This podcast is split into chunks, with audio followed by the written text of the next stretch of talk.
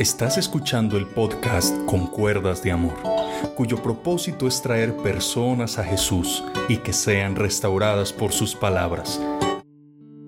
Bendiciones a todos, Dios les guarde, que el Señor les bendiga y espero que estemos tomando el consejo de Dios. No hay lugar para la pereza.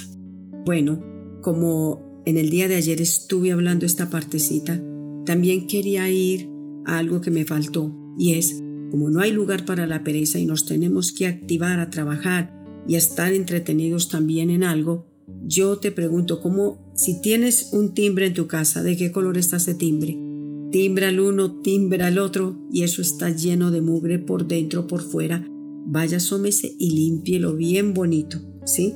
Donde usted prende y apaga el foquito todos los días, ¿cómo está se prende y apaga? Me imagino que está sucio, chorreado, vuelto nada por favor vaya y pégale una buena limpiadita y le va a quedar como nuevo. Aún cuando ponemos las lamparitas en la cocina de los bombillos ahorradores de luz, yo no sé a qué hora se meten animalitos ahí y eso está como si fuera ya un zoológico de animales, de mosquitos y aparecen cosas.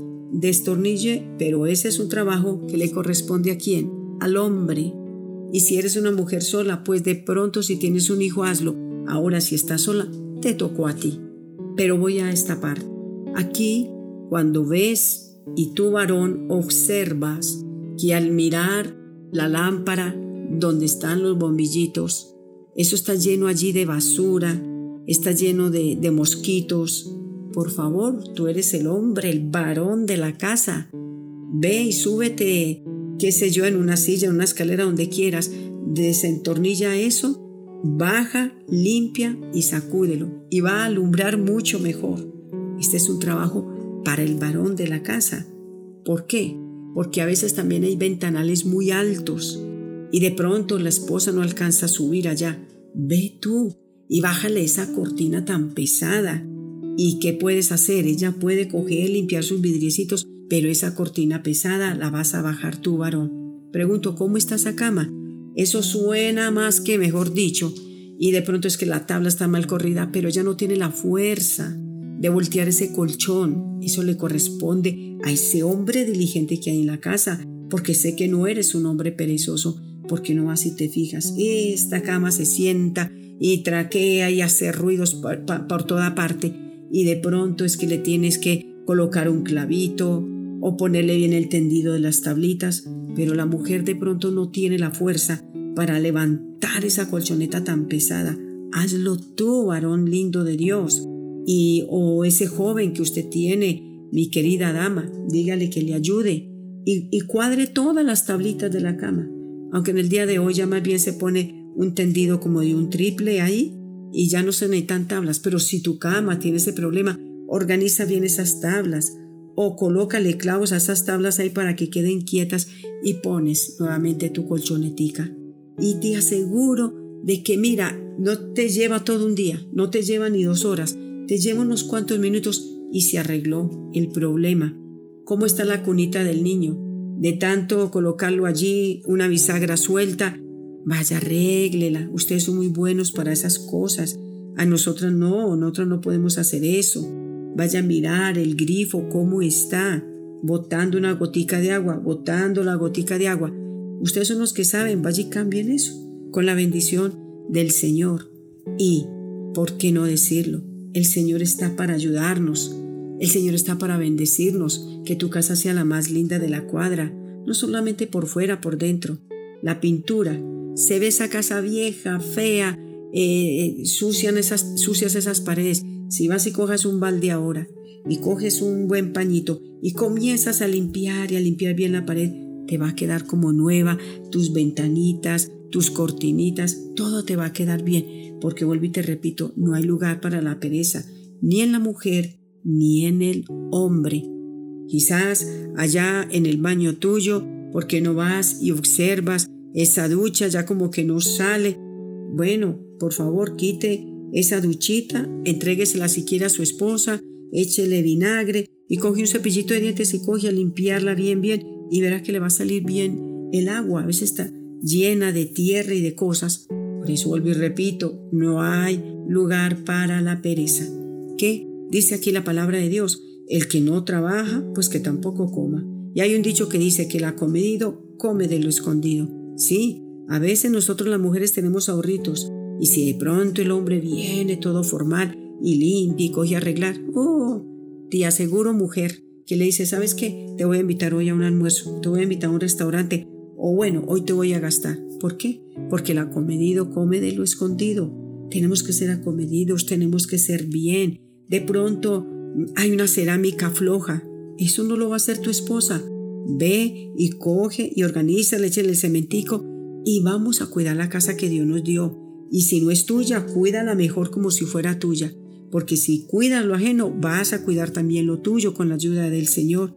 Entonces fíjate que hay por ahí dañado cables pelados, donde hay un niño por ahí y ponga la manito, vienen trágicas consecuencias. Vaya, póngale cintica eso.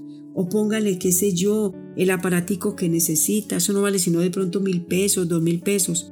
Pero a veces están, hay los alambres eh, pelados, sin una cinta a colocar. Varón, eso es tu trabajo y eso te corresponde. Y si todos unidos comenzamos a trabajar, vamos a tener nuestra casa con gran bendición del Todopoderoso. ¿Cómo está tu vía de transporte, tu moto, qué sé yo, tu carrito? ¿Cómo lo tienes? No, es que es que mi carrito, pues ahí lo tengo más o menos, no, manténgalo limpio. Está roto. Bueno, vamos a a este carrito tan tan bueno que el Señor me dio. Dios me va a proveer y me va a dar con qué mandarlo a arreglar. Pero no en el roto ponga, le pone eh, un trapo o llega y le pone, qué sé yo, no sé, un periódico, un plástico. No, tenemos que quitar esa mentalidad, porque cuando nos volvemos diligentes, comenzamos a ver que vale la pena tener todo bonito, tener todo limpio, tener todo en un completo orden. Vuelvo y repito y que se te quede en la mente, no hay lugar para la pereza. ¿Qué le vas a poner a hacer al joven? Al joven póngalo que arregle su cama, póngase joven a que le recoja los zapatos, póngase muchacho que le dé buenas notas en, en, su, en sus estudios, ponga al muchacho que lave al menos el platico con la cucharita en que come. Es lo más justo, porque tienes que comenzarle a enseñar a tus hijos que el trabajo es bendición, no es deshonra. Ahora muchos dicen es que yo tengo una profesión y ahora con esto no hay forma de trabajar. Yo he visto profesionales, psicólogos, odontólogos trabajando en un taxi. Y yo recuerdo una vez que me subí y me dijo el Señor, ¿cómo está de dura la vida?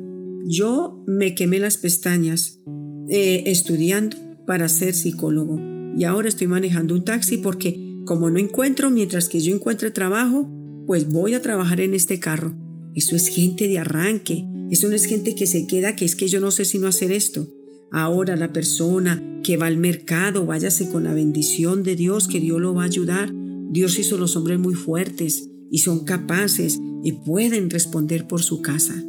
Yo declaro que Dios te tiene para grandes bendiciones. ¿Y sabe cómo vas a lograr tus grandes bendiciones?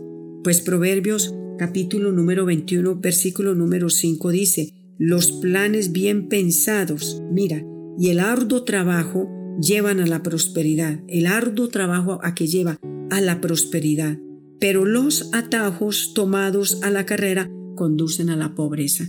Nunca estemos buscando lo más fácil.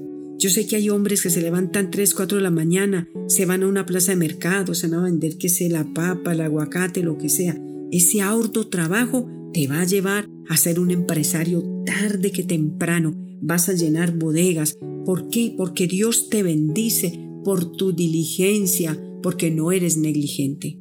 Quiero terminar diciéndote que la palabra de Dios dice en Proverbios, el capítulo número 22, en el versículo número 29, en la nueva traducción viviente, dice así la palabra de Dios. ¿Has visto a alguien realmente hábil en su trabajo?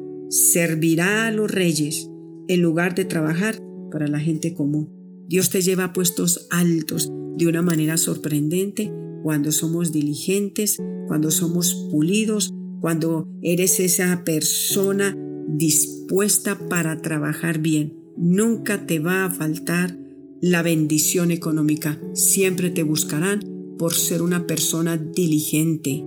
Vas a estar, si eres una persona que sé, un albañil, trabaja lo más excelente que puedas. Eres una modista, trabaja con excelencia, el mejor hilo, eh, trabaja con excelencia. No dejes una sola eh, costura torcida y te van a buscar y te van a llevar más gente, porque al diligente y al que trabaja arduamente lo está esperando las bendiciones y las riquezas. Que Dios te bendiga y reflexiona en todo esto que te hemos hablado. Un fuerte abrazo.